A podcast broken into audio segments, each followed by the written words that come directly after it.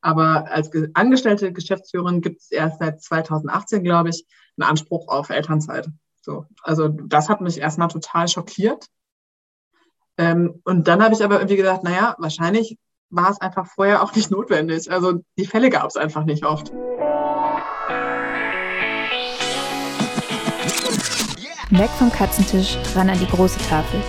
Es gibt viele Themen im Leben von Frauen, die immer noch komplett tabu sind oder in der Öffentlichkeit kaum einen Platz finden. Von Frauen in Führung bis hin zum Zyklus. Lasst uns drüber reden und gemeinsam Tabus brechen.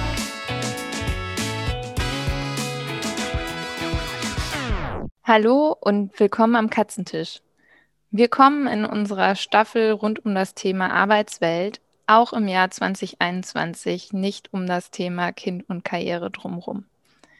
Es ist zwar kein richtiges Tabuthema mehr, aber Frauen sehen sich trotzdem immer noch mit dem grundsätzlichen Gedanken konfrontiert, naja, so richtig passt das jetzt aber nicht zusammen, Kind und Karriere. Dieses Jahr haben wir dann zusätzlich auch noch gelernt, Kanzlerin und Kinder, das passt irgendwie auch in vielen Köpfen nicht zusammen. Aber es gibt immer mehr Gegenbeispiele.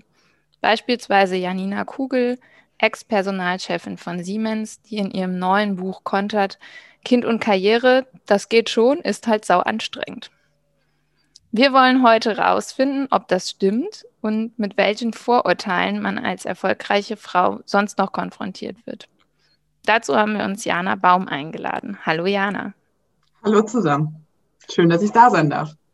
Schön, dass du da bist. Jana, du hast früh den Karriereweg eingeschlagen und bist Geschäftsführerin bei IW Medien, einer Kommunikationsagentur und Tochtergesellschaft des Instituts der deutschen Wirtschaft geworden. Seit letztem Jahr bist du, Jana, auch Mutter und nach sieben Monaten Elternzeit wieder an Bord in der Geschäftsführung. Erste kurze Frage an der Stelle. Kannst du die Aussage von Janina Kugel bestätigen? Ist das sau anstrengend? Also Kind alleine finde ich schon sau anstrengend, sagen wir mal so. Also ich glaube, ich habe da echt Respekt vor allen Eltern, wobei das, glaube ich, sehr kindabhängig ist, habe ich auch schon gelernt. Aber ähm, das erste Jahr ist, glaube ich, immer sau anstrengend, ähm, egal welcher Beruf nebenher. Und ich glaube, das ist das, was mich gerade mehr fordert fast, als ähm, der Karriereteil. Also ja, Kind und Karriere ist sau anstrengend, aber ehrlicherweise habe ich gerade das Gefühl, dass es auch anstrengend wäre, wenn ich in, weiß nicht, also wenn ich jetzt putzen gehen würde, sage mal so. Also wenn wir jetzt mal, das soll jetzt nicht despektierlich klingen, aber ne, so wenn ich jetzt das, was gemeinhin vielleicht jetzt nicht als die Karriere bezeichnet wird. Ähm, weil das erste Jahr ist einfach super anstrengend und ich bin froh, dass wir zu zweit an einem Strang ziehen können da, aber ja, Okay, so, da haben wir schon mal ein erstes Statement. Dann lass uns so langsam ins Gespräch einsteigen und damit dich die Zuhörerinnen und Zuhörer auch nochmal besser kennenlernen und deinen Karriereweg auch besser verstehen. Vielleicht eine ganz kurze Einstiegsfrage noch. Wenn du drei Wörter hättest, um dich zu beschreiben, welche wären das? Mm. Also ich würde mich schon als relativ mutig bezeichnen. Ähm, ich würde mich äh, als auch ungeduldig beschreiben immer, also was aber auch ein Treiber ist. Und ich würde mich als kreativ beschreiben. Ich glaube, die drei Wörter passen schon ganz gut noch zu einem anderen Begriff, den wir auch noch im Kopf hatten, äh, nämlich Gründerin mhm. sein. Das war jetzt nicht dabei, aber eigentlich war dein eigenes Unternehmen eins deiner ersten Karriereschritte. Was hast du gegründet? Ich habe ähm, tatsächlich äh, war das allererste Produkt oder die allererste Idee, das muss man ja so sagen, weil wie sich das für ein gutes Startup gehört, haben wir, glaube ich, viermal das Geschäftsmodell und auch das Produkt verändert. also nach jedem Pivot war es wirklich was anderes, wie es so in der Startup-Sprache heißt. Ähm, aber das ganz, die ganz ursprüngliche Idee war damals eine App, eine Art Ideengenerator für Eltern, wie sie ihre Kinder beschäftigen können. Also auch da schon das Thema ähm, Kinder und, und die Zielgruppe Eltern, weil wir festgestellt haben, dass ganz viele Eltern ihren Kindern das Smartphone oder das Tablet in die Hand drücken, wenn sie im Stress sind, um es zu beschäftigen, aber ein sauschlechtes Gewissen haben dabei. Und dann haben wir gedacht, das muss man doch irgendwie lösen können, dass das irgendwie klug funktioniert.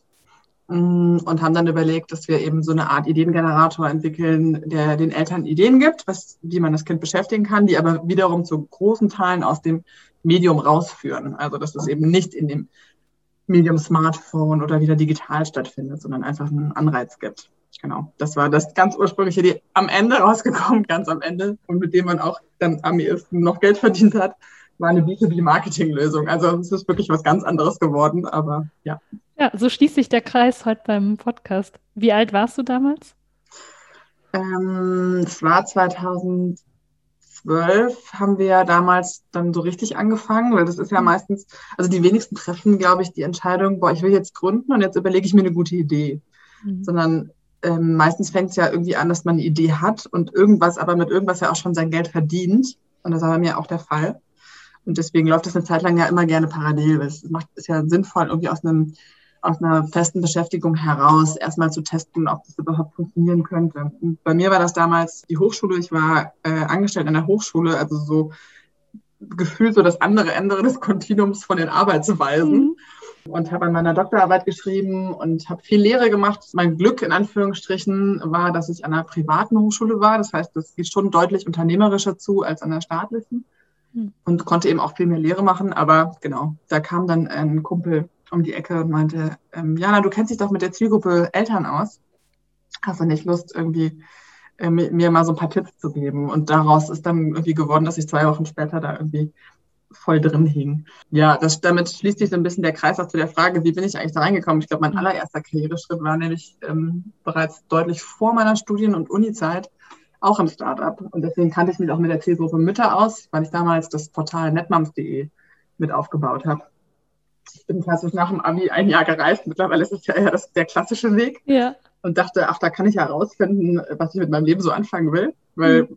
wie auch so viele, hatte ich überhaupt keine Idee, was ich machen will und bin dann in die Mongolei und nach China und habe irgendwie super viele Erfahrungen gesammelt und tolle Erlebnisse und kam wieder und hatte aber natürlich immer noch überhaupt keine Idee.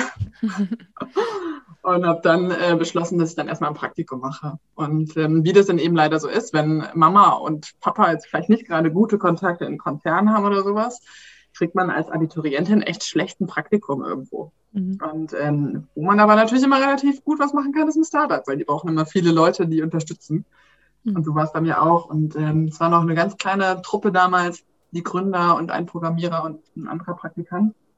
Und ich habe dann das Marketing gemacht als Abiturientin und äh, hatte natürlich überhaupt keine Ahnung von Marketing. Habe mich nicht so doof angestellt und nach drei Monaten haben die mich fest übernommen und dann habe ich das eigentlich tatsächlich komplett mit aufgebaut, weil auch da hat sich das Geschäftsmodell dann schnell geändert von einer Social Community da rein zu einem Portal, wo man eben auch Inhalte vermarkten kann und, und Werbeflächen vermarkten kann dementsprechend habe ich dann mit 20 schon für erste Führungserfahrung, Budgetverantwortung und wieder ähm, echt anspruchsvolle Aufgaben übernehmen dürfen. Und ich glaube, das war eigentlich so der Türöffner. Das hm. Witzige an der Geschichte ist, dass ich damals immer noch gesagt habe, ähm, ah, ich will auf diesem digitalen, auf diesem Online-Ding echt nicht hängen bleiben. Ich mache das jetzt, aber da will ich auf keinen Fall bleiben. Und meine Karriere hat sich irgendwie dann immer nur im Digitalen abgespielt eigentlich. Super. Ja, hat sich als erfolgreich herausgestellt. Hattest du denn das Gefühl, dass du zu dem Zeitpunkt, also Anfang 20 bei NetMoms und dann auch sozusagen später nochmal in der Gründung, irgendwie das Gefühl, dass du nicht ernst genommen wurdest, vielleicht auch im Vergleich zu deinen männlichen Mitstreiter danach an der Hochschule? Ja, also ich glaube, ich kann aus jeder Karrierestation da ein Beispiel nennen. Dem gegenüber stehen aber auch immer Beispiele, das muss man ja dazu mhm. sagen, ne? ähm, wo es äh, wo ganz viele Leute mit mir super professionell zusammengearbeitet haben oder im Gegenteil, wo es vielleicht sogar auch mal ein Vorteil war, eine Frau zu sein. Mhm. Also das ist schon, das gehört ja zur Medaille dazu. Ja.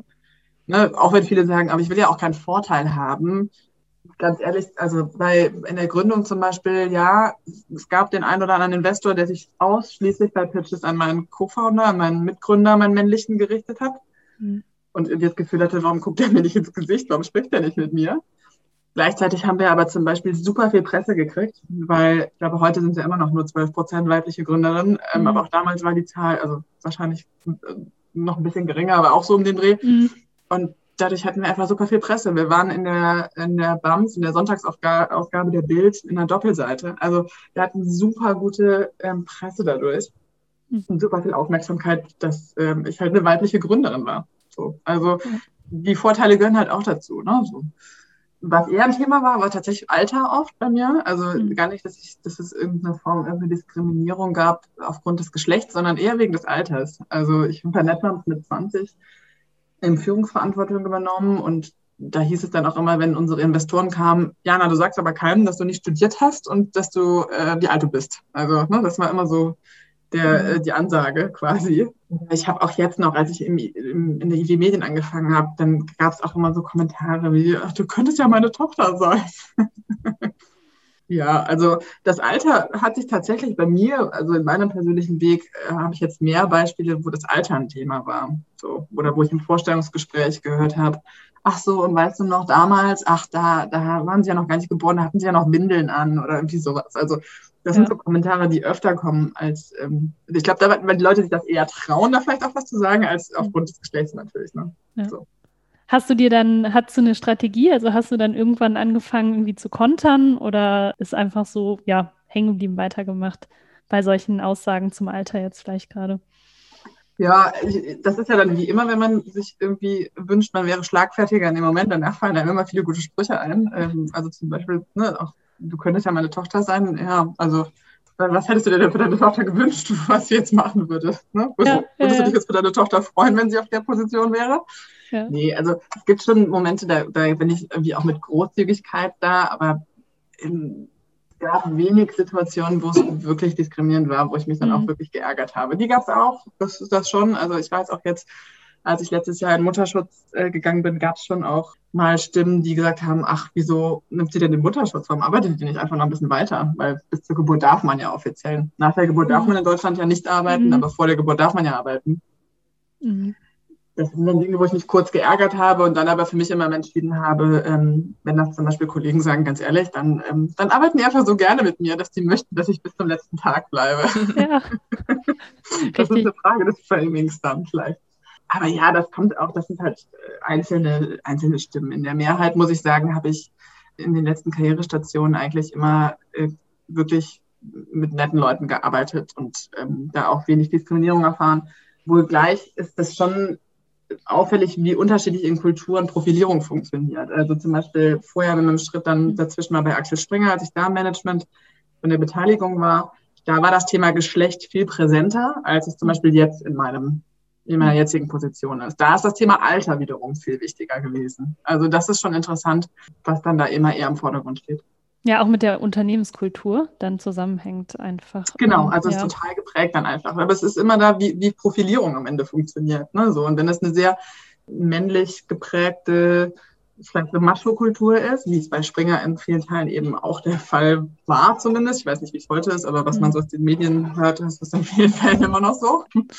Und jetzt ist es eben eher was, wo es um Erfahrung und Wissen nochmal stärker geht. Und dann ging es einfach viel stärker um Alter. Und mhm. ähm, ja, da auch eine Ambivalenz, ne? dass viele sagen, auch auf der einen Seite, das ist irgendwie toll, so die, die, der Charme der Jugend quasi, dass man irgendwie auch so das Digitale mitbringt. Ne? Und ja. so wird ja auch immer gerne im Kontext von Alter gesetzt, obwohl diese Korrelation ja eigentlich jetzt ne, so äh, ja. auch zu diskutieren ist, aber ja, aber gleichzeitig auch immer, na ja, also so viele Jahre hat die jetzt auch noch nicht auf dem Buckel, mal wer weiß, wie viel Erfahrung die damit mhm. hat.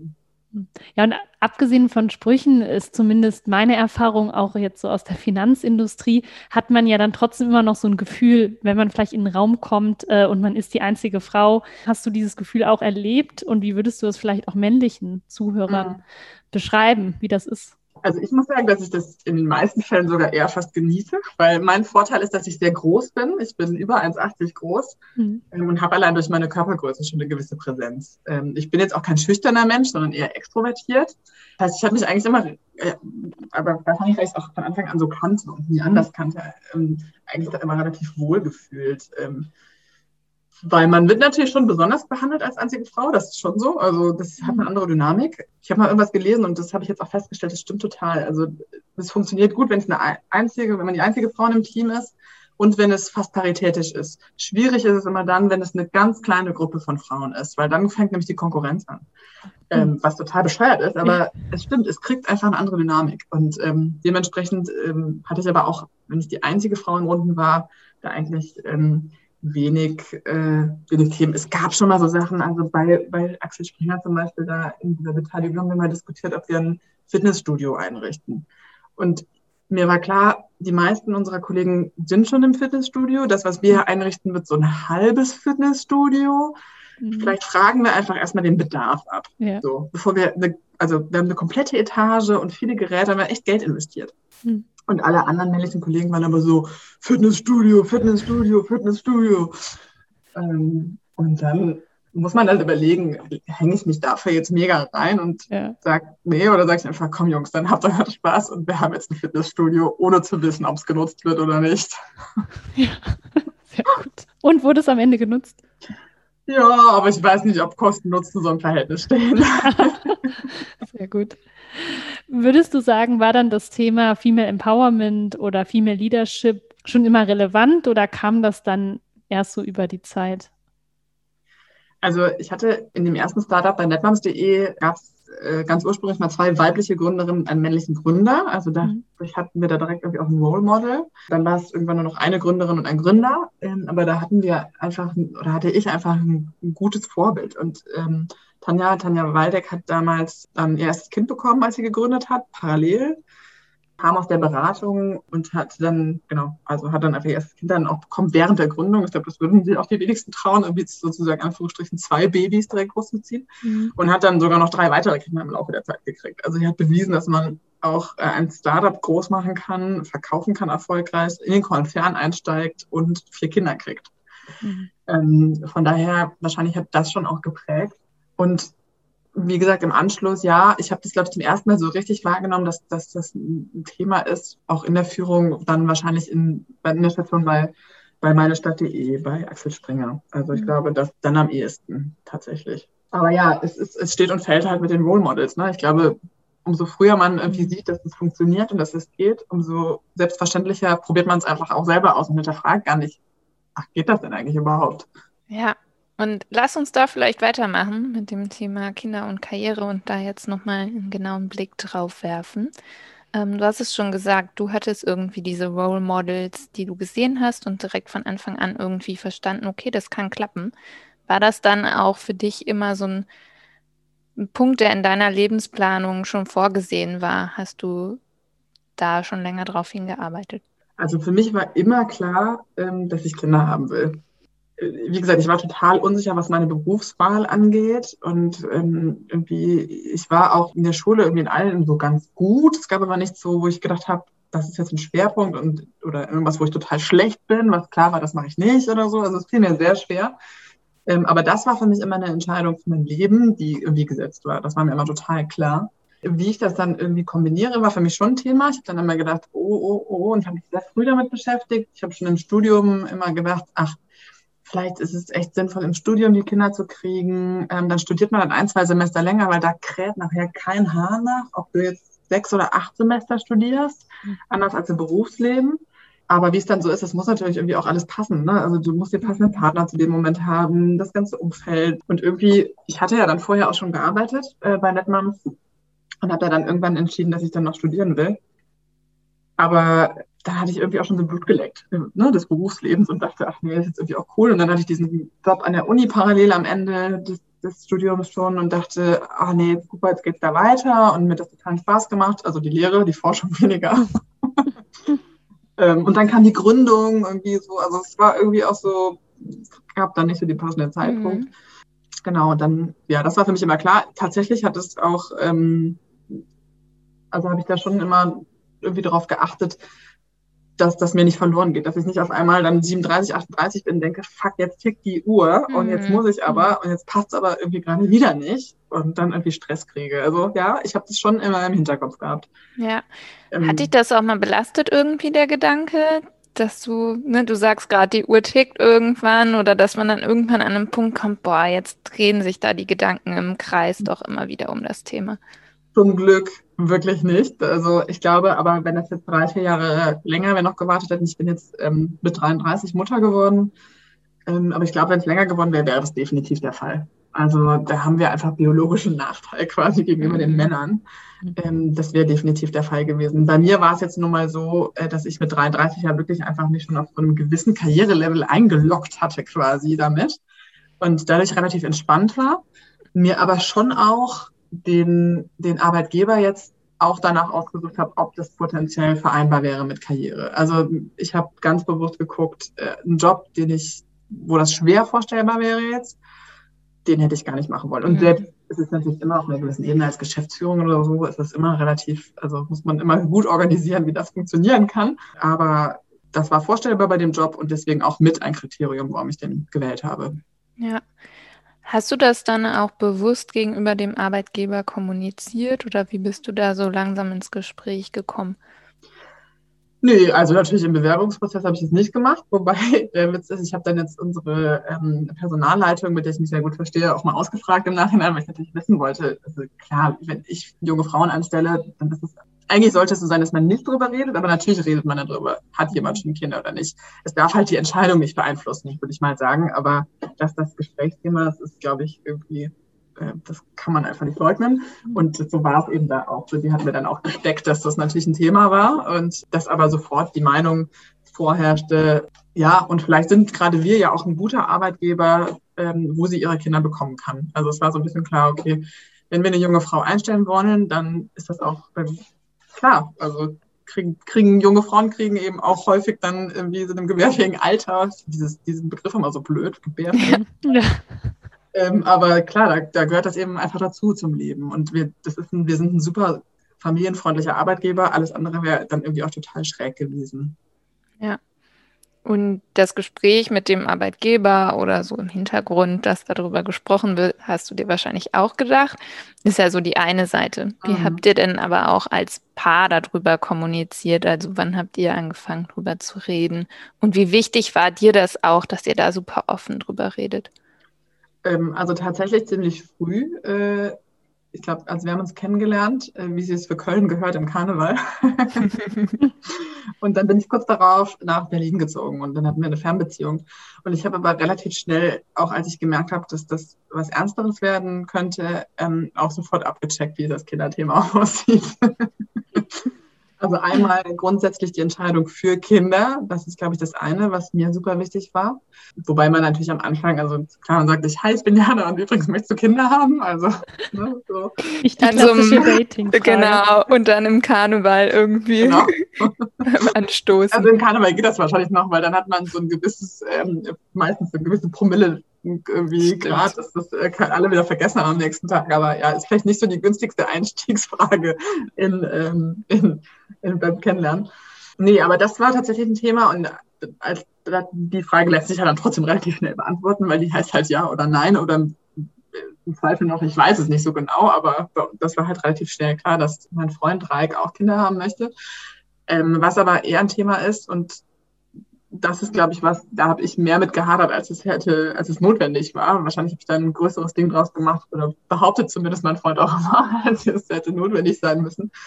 Wie könnte das dann eines Tages mal aussehen? Weil das ist ja schon was, ne? wenn man wenn einem klar ist, man will irgendwie seinen Job weitermachen, man hat Spaß an seinem Job, dann man geht da irgendwie auch die Karriereleiter weiter und ähm, dann kam ja parallel dazu auch immer noch, glaube ich, ich weiß gar nicht mehr, wann es erschienen ist, aber ähm, Sheryl Sandbergs äh, Buch Lean In irgendwie auf den Markt. Und ähm, ein Satz, den da ist vieles ganz gut drin, manches stimme ich jetzt auch nicht so zu, aber ein Satz ist mir in Erinnerung geblieben und den wiederholen ja auch immer viele. Und es stimmt halt, dass die wichtigste Karriereentscheidung einer Frau ist eben die, die Wahl des Partners. So. Und ne, dann, dann kriegst du das als Frau ja auch so von so vielen äh, Seiten immer zu hören, ja, das ist total wichtig, dass der Partner mitmacht und hm.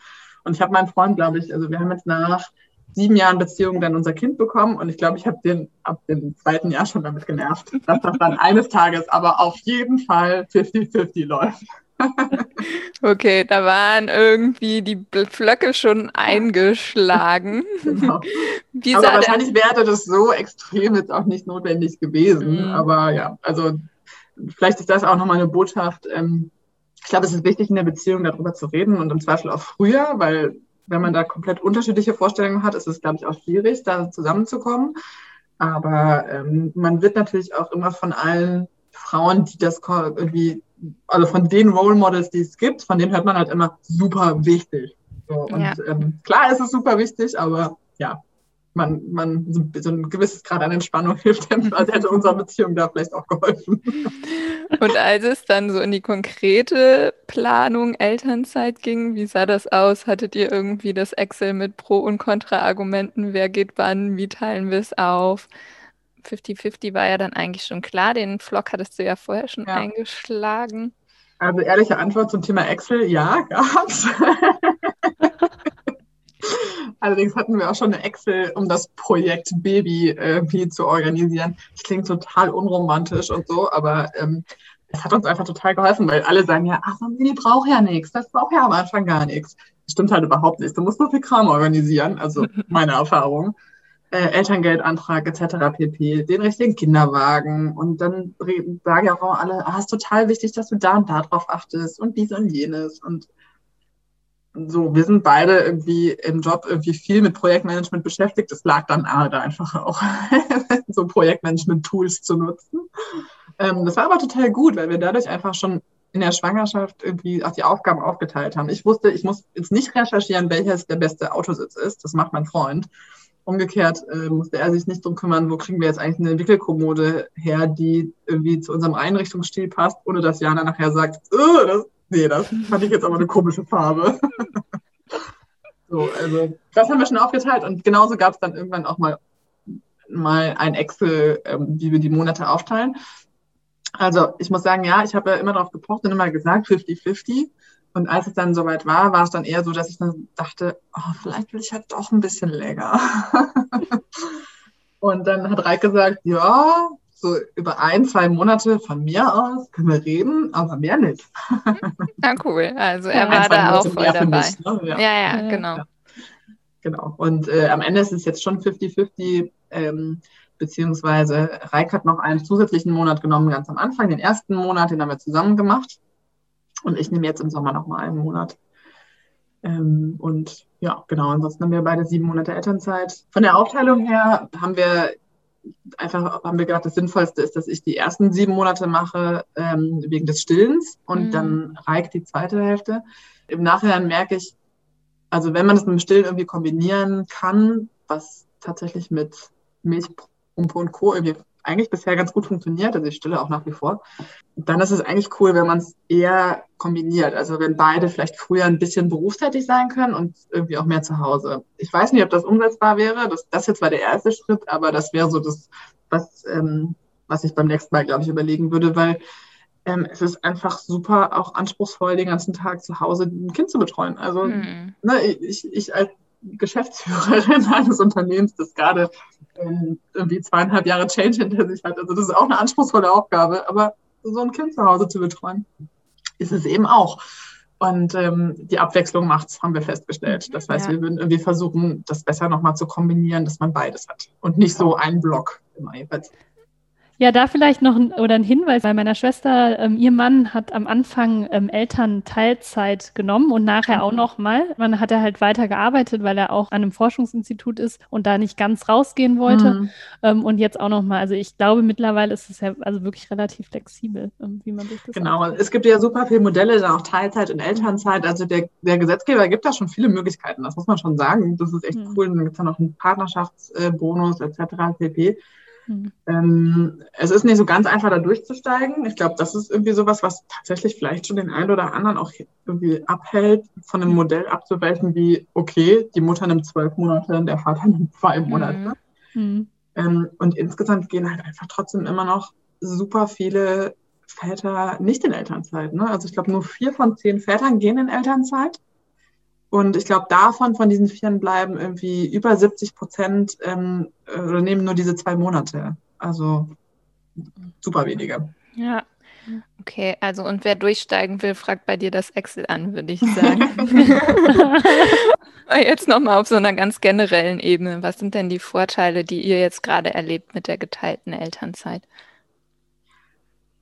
Also ich glaube, es ist einfach die Verantwortung, die man teilen kann. Also irgendwie man checkt halt auch nicht, was es bedeutet, irgendwie so eine Verantwortung für so ein Kind zu haben, bis es dann da ist. Also ich habe lustigerweise gestern Abend haben wir noch darüber geredet. Ich hatte das so in, in Woche zwei, nachdem mein Sohn auf der Welt war, ähm, habe ich irgendwie so gedacht, so, ach du Scheiße, ey. ich habe jetzt die volle Verantwortung auf jeden Fall mal für die nächsten 18 Jahre. Mhm. Ähm, und äh, ja, und dann ist es einfach physisch auch anstrengend. Ne? Also wir haben halt leider das Pech, dass wir einen schlechten Schläfer haben. Also wir haben ein sehr fröhliches und sehr munteres Kind, aber er ist leider auch nachts oft sehr munter. Ähm, und das ist einfach super anstrengend. Und ähm, wir haben, es kommt auch immer noch, wenn dieses Kind mitmacht. Ich habe jetzt das Gefühl, man muss dem Kind auch ein bisschen was zutrauen. Also, ne, wenn man es nicht ausprobiert, dann kann es halt auch nicht funktionieren. Aber jetzt zum Beispiel haben wir angefangen und das sehr spät. Mein, mein Freund hat lange gedrängt, dass ich eben auch mal woanders schlafe, im Gästezimmer quasi schlafe, so, mhm. damit ich irgendwie mal ausgeruht bin.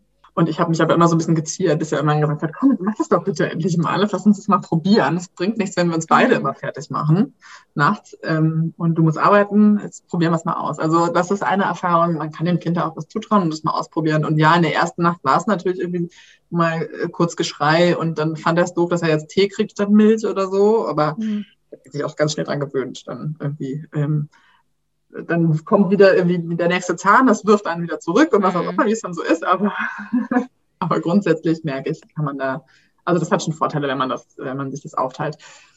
Ähm, ich glaube, für die Beziehung von, von meinem Sohn und meinem Freund ist es total wertvoll. Also mein Vater hat tatsächlich damals auch ähm, Erziehungsurlaub hieß es damals ja genommen und meine Mutter hat gearbeitet vier Monate, weil sie noch in ihrer Ausbildung war und noch so ein Anerkennungsjahr zu Ende machen musste.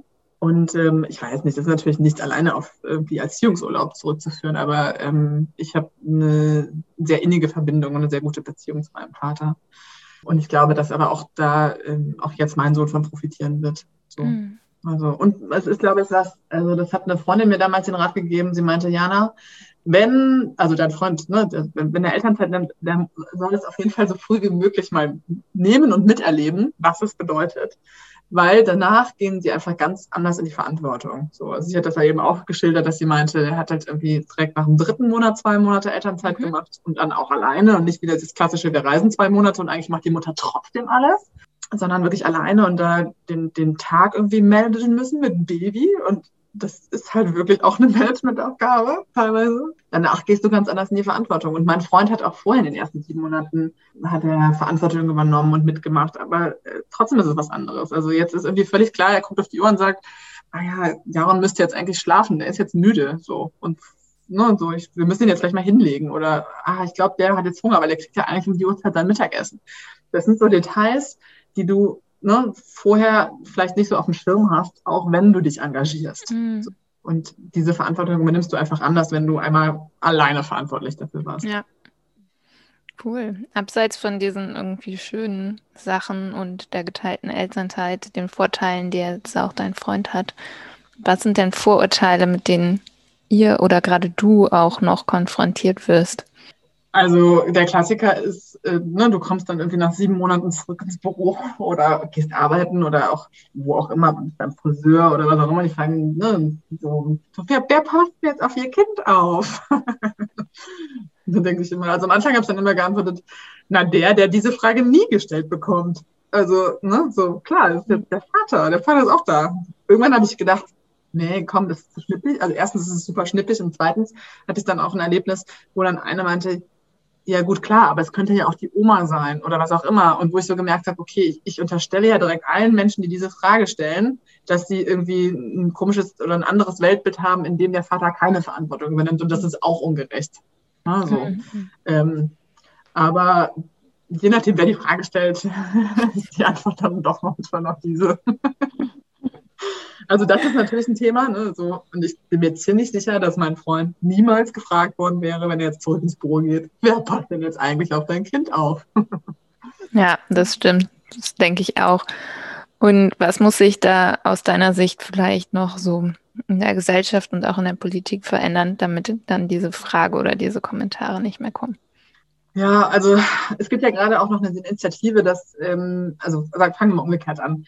Ähm, als Geschäftsführerin und auch nur als angestellte Geschäftsführerin, nicht als Gesellschaft, ne, als Gesellschafterin, weil dann gehört mir ja die Firma, dann bin ich verantwortlich, was da irgendwie passiert und was nicht passiert und bin nicht sozusagen, muss nicht durch ein Gesetz geschützt werden, wie in einer Arbeitnehmerrolle. Aber als angestellte Geschäftsführerin gibt es erst seit 2018, glaube ich, einen Anspruch auf Elternzeit. So, also das hat mich erstmal total schockiert. Mhm. Ähm, und dann habe ich aber irgendwie gedacht, naja, wahrscheinlich war es einfach vorher auch nicht notwendig. Also die Fälle gab es einfach nicht oft. Mhm. So, jetzt haben wir das Gleiche, jetzt haben wir 2021, sind drei Jahre weiter, jetzt haben wir das gleiche Thema gerade bei den Aufsichtsräten. Da geht es um Elternzeit, da geht es aber auch um Pflege zum Beispiel. Also es, oder ne, es kann genauso eben auch der Anspruch, dass Aufsichtsräte, sie müssen momentan ihr Mandat wirklich komplett niederlegen, wenn sie in Elternzeit gehen oder Pflege für Angehörige oder was auch immer. Ähm, und diese Initiative Stay on Board, mhm. da sind wir gerade. Und da merkt man einfach, ich glaube, da hat selbst der Gesetzgeber einfach nie weit genug gedacht. Also ich weiß es nicht. Ne? Also, mhm. dass im Jahr 2018 erst ähm, darüber nachgedacht wird, ob Geschäftsführerinnen eben auch in Elternzeit gehen oder, ne, das ist jetzt nicht der Gesetzgeber alleine. Natürlich ist es ja aus der, ne, so, wenn es keine Frauen in Führungspositionen gibt, ist das nicht äh, alleiniges Thema des Gesetzgebers, definitiv nicht, aber da hat bei mir zum Beispiel auch ein Umdenken stattgefunden in Bezug auf Frauenquote. Ich war früher immer knallhart der Meinung, ach, der Beste soll den Job kriegen. Aber ich habe dann irgendwann festgestellt, ähm, nicht selber am eigenen Leib, aber bei anderen, es kriegt halt nicht immer der oder die Beste im Zweifel den Job, sondern es kriegt halt manchmal auch einfach der Typ den Job. So, und ähm, dann ist es eben wichtig, dass man da irgendwie einen gesetzlichen Rahmen hat. Also, ne, das ist das eine, da, da muss noch ein bisschen was passieren. Ja, und auch da kommen wir ja auch aus dem, aus dem Erbe der Vergangenheit. Der, der öffentliche Diskurs rund ums Thema Familienleben, der, der suggeriert ja jetzt auch immer, auch mit Elternzeit in Deutschland und wie super das alles ist, dass ja alle alles machen können. De facto verdienen aber oft die Männer einfach immer noch viel mehr als die Frauen. Und dann erlebe ich es bei unseren Arbeitnehmerinnen oft eben, dass sie kommen und sagen, ja, na, ich bin schwanger. Und ähm, dann sage ich, ja, herzlichen Glückwunsch, super, freue mich. Hast du dir auch schon Gedanken über das Thema Elternzeit gemacht? Und dann kommt immer, ja, ich würde ein Jahr äh, Elternzeit nehmen, mein Mann noch zwei Monate. So, das ist so der Klassiker. Mhm. Dann sage ich, okay, ähm, und wie seid ihr zu der Entscheidung gekommen, es so aufzuteilen? Und dann sagt sie immer, ja, mein Mann verdient halt mehr. Das ist im Zweifel total legitim. Also vor allen Dingen da legitim, wo man wirklich irgendwie gucken muss, wie man sich finanziert. Mhm. Ja. Aber auf der anderen Seite denke ich mir, da wo das nicht ein finanzielles Argument ist, also wo man wirklich, wo es nicht an, an existenzielle Sorgen geht, da muss man wirklich mal gut überlegen, ob das ein gutes Argument ist. Weil ganz ehrlich, wir, wir planen und sparen ja auch für so was wie einen Immobilienkauf mhm. oder für ein Auto oder was auch immer. Also warum planen wir dann nicht finanziell auch für eine Elternzeit und für ein Kind? Und ganz viele erzählen immer, oder auch Männer erzählen ja dann gerne irgendwie, ja, ich wäre ja gerne irgendwie auch länger in Elternzeit gegangen, aber ähm, ja, mit dem Geld, hm, oder meine Partnerin hat darauf bestanden, dass ich, ähm, dass sie zwölf Monate in Elternzeit sein darf, dann denke ich mir immer so, ja, lieber Vater, dann war es dir halt nicht wichtig genug. Also, Hast du nicht für gekämpft. Einfach, ne? ja. Ganz ehrlich, dann, man verhandelt ja in Beziehungen ganz viele Kompromisse. Also dann würde man wahrscheinlich das auch verhandeln, wenn es einem ganz wichtig wäre, mhm. dass man eben auch zu Hause ist im ersten Jahr oder in Elternzeit geht. Oder eben, dass man, wenn es eben nicht ans Existenz, äh, an existenzielle äh, Themen geht, dass man dann sagt, na gut, dann also im Zweifel, Theresa Bücker hat letztens einen Artikel dazu veröffentlicht, sie auch gesagt, warum nehmen manche dann nicht, also wir nehmen Kredit auf, um ein Haus zu kaufen, sagen aber ja immer das erste Jahr mit Baby, das ist so wichtig für die Entwicklung. So, warum nehmen wir keinen Kredit auf, um in Elternzeit zu gehen? Ne, so. Also das sind Fragen, das, das, vielleicht ist es an der einen oder anderen Stelle überspitzt und der eine oder andere verdreht wahrscheinlich auch die Augen, aber es macht das Problem deutlich, ne, dass wir immer noch da sind, dass einfach auch der Mann das bessere Gehalt hat und damit sofort klar ist, die Frau geht in Elternzeit. Und das muss sich ändern. Also sonst, äh, das ist sonst immer so das Totschlagargument. Ja. Ja, und neben, ich sag mal, diesen großen Themen hat man ja dann als Frau oder Mann ja dann auch ganz vielleicht konkrete Hindernisse, wenn man dann Kind und Karriere kombinieren möchte. Was würdest du sagen, was war das für dich jetzt in, im ersten Jahr ähm, dieses Zusammenspiels?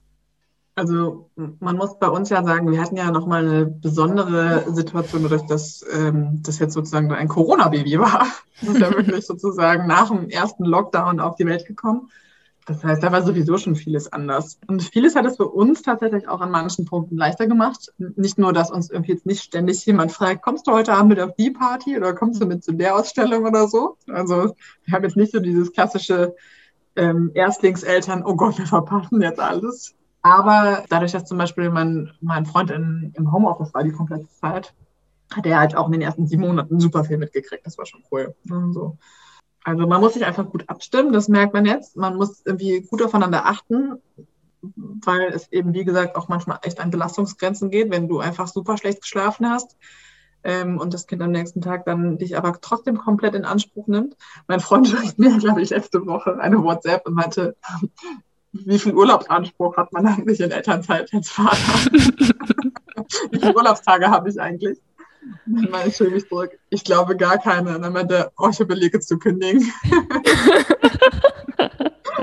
also, da muss man schon gut aufeinander achten, weil es ist halt einfach manchmal phasenweise super anstrengend und ähm, so dann irgendwie, äh, irgendwie klar absprechen, wie man die Zeit auch aufteilt. Und gerade am Wochenende haben wir zum Beispiel gemerkt, es ist total sinnvoll, sich auch mal einen Tag lang zu sagen, gut, jetzt nehme ich das Kind von 10 bis 2 und du von 2 bis 6. So. Und dann mit einfach klar ich habe jetzt vier Stunden nur für mich. Das ist super wichtig, weil am Anfang haben wir den Fehler gemacht, immer alles zusammen zu machen, weil man eh schon so das Gefühl hat, man verbringt nicht mehr so viel Zeit zusammen. Aber es ist total wichtig, einfach auch Zeit für sich zu haben. Und dann geht man auch danach wieder, selbst nach vier Stunden, wieder so viel entspannter irgendwie ähm, auch ähm, in, in anstrengender Situationen mit dem Kind. Also das hilft auf jeden Fall. Das passt gut zum nächsten Stichwort äh, Mental Load, also die Belastung, die durch das Organisieren von verschiedenen Alltagsaufgaben, aber auch beruflichen Aufgaben entsteht und alles irgendwie so nebenher und häufig auch unsichtbar. Was hast du alles auf dem Schirm in so einer ganz normalen Arbeitswoche? Also äh, heißes Thema, weil ich bin natürlich der Meinung, ich habe viel mehr auf dem Schirm. der Klassiker im Thema Menschenload. Es gibt ja gerade das, das Buch, oder was heißt gerade, es gibt es jetzt schon ein bisschen, aber das ist ja, glaube ich, gerade viel diskutiert, das Buch von Patricia Camarata zum Thema Mental Load. Und ich glaube, ich habe es gelesen, was schon was heißt, dass man auch im ersten Jahr mit Babys schafft, ein Buch zu lesen. aber ähm, viel kam mir halt bekannt vor, weil ganz ehrlich, wenn man irgendwie am Ende, wenn man, da komme ich wieder auf so eine nüchterne Betrachtung, wenn man komplexe Situationen managt, das ist halt Projektmanagement-Skills am Ende so ein bisschen, um sich gut aufzuteilen. Aber was ich eben da gemerkt habe, was, was wirklich ein, ein guter Hinweis war, ist, man denkt selber ja überhaupt nicht darüber nach, was man eigentlich alles im Kopf hat. Ne? Also es ist ja gar nicht so, dass der andere nicht nur darüber vielleicht nicht Bescheid weiß, was man alles so nebenbei irgendwie noch im Kopf hat und ähm, organisiert aber man hat selber auch überhaupt nicht am Schirm. Also das, als, als Selbstreflexion und einfach selber erstmal zu merken, was man alles irgendwie, wie viele Bälle man in der Luft hält, das, also das war für mich so ein Aha-Erlebnis, dass ich gemerkt habe, boah, das ist schon echt eine ganze Menge. Und dann lohnt es sich natürlich klar, da ins Gespräch zu gehen und zu gucken, was hast du denn vielleicht eigentlich alles, äh, lieber Partner, auf dem Schirm, was ich jetzt gar nicht sehe? Also wenn ich noch nicht mal merke, was ich alles auf dem Schirm habe, vielleicht hast du ja auch ein paar Dinge da, die du nicht auf dem Schirm hast. Genau, und dann kann man natürlich verschiedenste Formen irgendwie gucken, wie man es verteilt und wie man es verhandelt. Ne? Aber ich glaube, der erste Schritt ist und der wichtigste ist es sichtbar machen.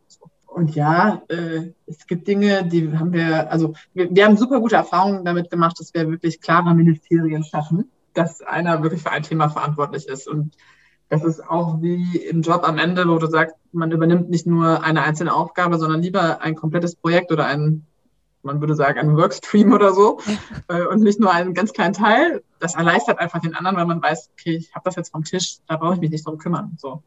Ähm, wir hatten das schon vorher, da war ganz klar, mein Partner kümmert sich um die Wäsche, ich kümmere mich um den Einkauf. Und wir haben eine Putzfrau, die erledigt das Putzen.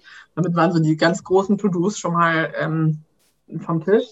Und wenn ein Kind kommt, hat man einfach unglaublich viele neue Aufgaben. Also allein daran zu denken, dass man eine U-Untersuchung wieder ausmachen muss oder einen Impftermin oder was auch immer.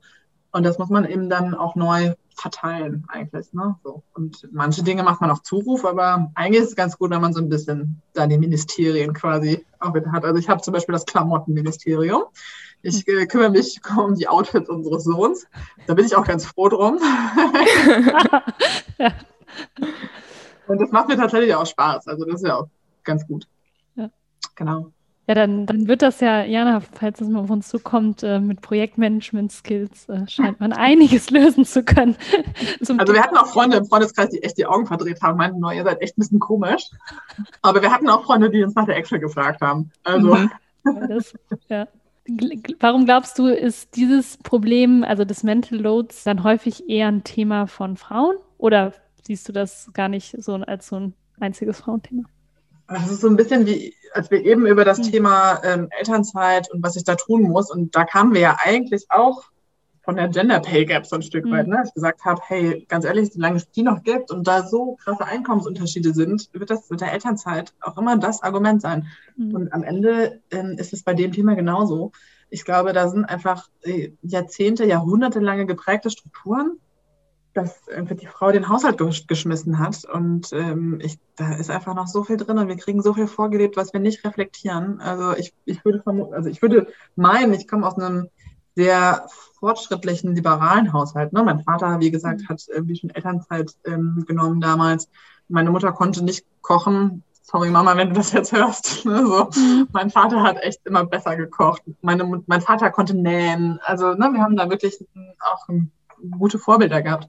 Und trotzdem hänge ich, habe ich nicht manchmal, dass ich in Stereotypen hänge. Und da, das geht doch, glaube ich, uns allen so. Und sich davon frei zu machen, und das, das braucht einfach, glaube ich, echt lange Zeit. So, das braucht einfach wirklich Jahrzehnte. Also man muss ja sagen, es hat ja in den 70er Jahren angefangen mhm. eigentlich, ähm, dass sich Frauen emanzipiert haben und angefangen haben, eigene Karrieren anzustreben. Und jetzt haben wir 2021 und ne, wir haben immer noch einen ganzen mhm. Weg zu gehen, aber ich glaube, man muss halt auch realistisch sein. Ich glaube, sowas braucht echt lange. Und nichts ist, das heißt nicht, dass man sich jetzt zurückhält und sagt, gar kein Problem, dann mache ich jetzt weiter Haushalt und mache Karriere und alles auf einmal. Ja, deswegen sind wir halt da, wo wir sind, weil das, glaube ich, einfach so krass äh, ausgetretene Pfade sozusagen in unserer alle Köpfe immer noch sind. Ja, ich finde es äh, ähm, erstaunlich irgendwie. Ich habe eine Zeit lang in Schweden gelebt und wenn man den Blick da nochmal hinlenkt, wenn man das jetzt mal auf so einen konkreten Arbeitstag bezieht, war wirklich die ab 17 Uhr sind alle Kolleginnen und Kollegen, also männlich, weiblich, Management, ähm, egal wer, äh, nach Hause gegangen zu den Familien. Da war dann wie so eine Art Familienzeit, die eingefroren war. Und dann gab es, je nach Position, hat man dann vielleicht nach neun oder so irgendwann nochmal ein paar E-Mails gemacht und so. Aber das war so ein größeres Selbstverständnis, habe ich manchmal das Gefühl, und einfach so den Respekt gegenüber dieser Zeit dann auch zu verschaffen. Glaubst du, dass es ein Unternehmen vielleicht wie deins diese Kultur auch selbst kreieren kann? Oder scheitert es dann daran, dass die Gesellschaft, in der wir selbst leben, eine andere ist?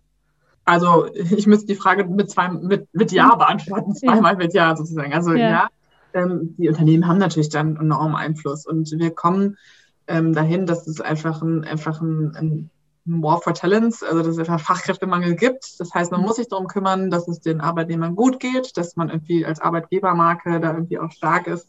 Und da gehört eben sowas auch zu. Ne? Also ich glaube, also wir sind jetzt eine Kommunikationsagentur, so diese klassischen Agent, dieses klassische Agenturleben, wo man irgendwie um, um 9 Uhr Pizza bestellt oder auch Beraterleben, das ändert sich ja auch gerade massiv. Also bei den Agenturen auch gar nicht mehr so, dass da irgendwie jeden Abend Nachtschichten oder ne, irgendwie, ge, irgendwie geschrubbt werden, weil das mittlerweile einfach auch eingefordert wird und die Arbeitnehmer es auch einfordern können, weil sie sonst sagen, dann gehe ich halt woanders hin. Ne? So. Mhm. Das heißt, wir als Unternehmen sind da auch super familienfreundlich. Also ja, ein Unternehmen hat dann Einfluss drauf und die Gesellschaft natürlich auch. Und ich glaube, da haben, sagen wir mal so, das ganze Thema wurde ja in den, oder in den 70ern verstärkt von den, oder eigentlich ausschließlich von, von Frauen, von, meistens von Frauen irgendwie initiiert und angetrieben. Und ich glaube, also ich erlebe es heute noch so, dass das immer noch ein starkes Frauenthema ist. Ne? Also wir reden jetzt auch als drei Frauen mhm. darüber wieder. Ähm, und ich glaube, dass es total wichtig wäre, dass Männer und Väter da einfach auch stärker noch reingehen. Also ne, wenn die erste Zeit auch mit dem Kind, ich habe es eben schon gesagt, als es ums Finanzielle geht, wenn die erste Zeit mit dem Kind angeblich so kostbar ist, dann warum engagieren sich die Väter dann nicht stärker dafür? Ne? Warum fordern sie es nicht mehr ein, auch beim Arbeitgeber? Ähm, warum reden sie nicht mehr im, im Freundeskreis drüber? Warum werden sie da nicht kreativer? Ich glaube, das würde tatsächlich der ganzen Debatte helfen. So.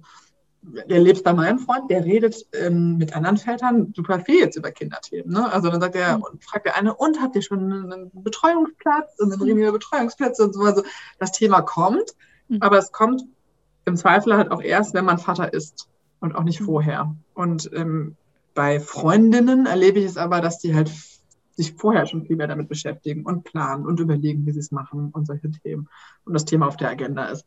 Ich glaube jetzt nicht, dass so viele Jungs runden abends irgendwie irgendwie eintrinken gehen und dann darüber reden, wie es mal sein könnte, wenn man Kinder hat und wie man das dann mit der Frau am besten fair aufteilt. Und darin, also gibt es bestimmt auch, aber wahrscheinlich seltener, als es in, ähm, als das Thema bei, bei Frauen dann auftaucht. Wenn du einen Blick in die Zukunft wirst, äh, was erhoffst du dir dann von dieser Arbeitswelt? Oh, ich glaube einfach mehr Flexibilität, aber da hat Corona auch echt so seinen Beitrag geleistet. Mhm. Ähm, ich merke, dass das bei mir jetzt viel besser funktioniert, äh, als ich mir vorgestellt habe. Also Kind und Karriere zu kombinieren, das war ja so ein bisschen die Eingangsfrage. Ne? Also Kind und Karriere ist harte Arbeit. ich habe aber, weil alle immer gesagt haben, es ist so harte Arbeit, ich hatte da, hab da immer auch so einen Respekt vor gehabt. Und jetzt gerade bin ich total begeistert, weil es viel besser funktioniert, als ich gedacht habe. Das ist vielleicht eine Momentaufnahme, weil ich arbeite jetzt auch erst wieder seit ähm, vier Monaten. Aber ähm, es klappt tatsächlich ganz gut. Ich muss aber auch sagen, ich habe ja einen Partner, der Vollzeit in Elternzeit ist und mir den Rücken da gerade quasi frei hält und hm. ich ihm vorher den Rücken frei gehalten habe. Also von daher, aber da hilft mir total auch das Flexible, also dass man einfach sagt, ne, wie du es gerade als Beispiel hm. genannt hast, ähm, Hanna, ne, dass man sagt, man geht jetzt nach Hause, man isst mit der Familie zu Abend und dann setzt man sich abends nochmal eine Stunde an den Rechner. Da kommen wir aber, glaube ich, hin und jetzt durch hm. Corona nochmal deutlich schneller wie gesagt, dass einfach es irgendwie normaler ist, dass die Väter Elternzeit nehmen und eben nicht nur vier von zehn und diese vier dann vor allen Dingen eben diese zwei Monate und dann gehen sie reisen. Das ist ja so das, der Standard, dann geht man reisen und sie kommen trotzdem nicht so richtig in die Verantwortung da äh, in der ersten Zeit, sondern da wirklich sich mehr engagieren, dass ich auch mehr bei uns das mitkriege, wirklich im, im Alltäglichen, dass mehr Väter Elternzeit nehmen. Dass es überhaupt kein Thema mehr in Bewerbungsgesprächen ist, ob das jetzt eine Frau im Anführungsstrichen gebärfähigen Alter ist, weil genauso auch ein Vater, der da sitzt als Bewerber, könnte Elternzeit nehmen und ausfallen. Und dann ist das Thema irgendwann weg. Mhm. Wenn theoretisch jeder, der da sitzt, der äh, potenziell noch Kinder haben kann, ähm, in Elternzeit gehen kann, dann ist das Thema weg. Dann, mhm. dann ist es egal, ob es eine Frau oder ein Mann ist, der da mir gegenüber sitzt. So, und das wäre tatsächlich, glaube ich, äh, mein Wunsch. Ich glaube, wir hätten es nicht besser sagen können. Das Problem hebt sich dann einfach auf. Finde ich eine großartige Idee und ich bin auch davon überzeugt, dass wir das noch erleben. Danke für das Gespräch. Es war wirklich inspirierend und hat uns, glaube ich, allen nochmal Mut gegeben, dass das auf jeden Fall klappen kann. Sehr gut, wie man bei dir sieht, Kind und Karriere. Danke, Jana. Danke euch.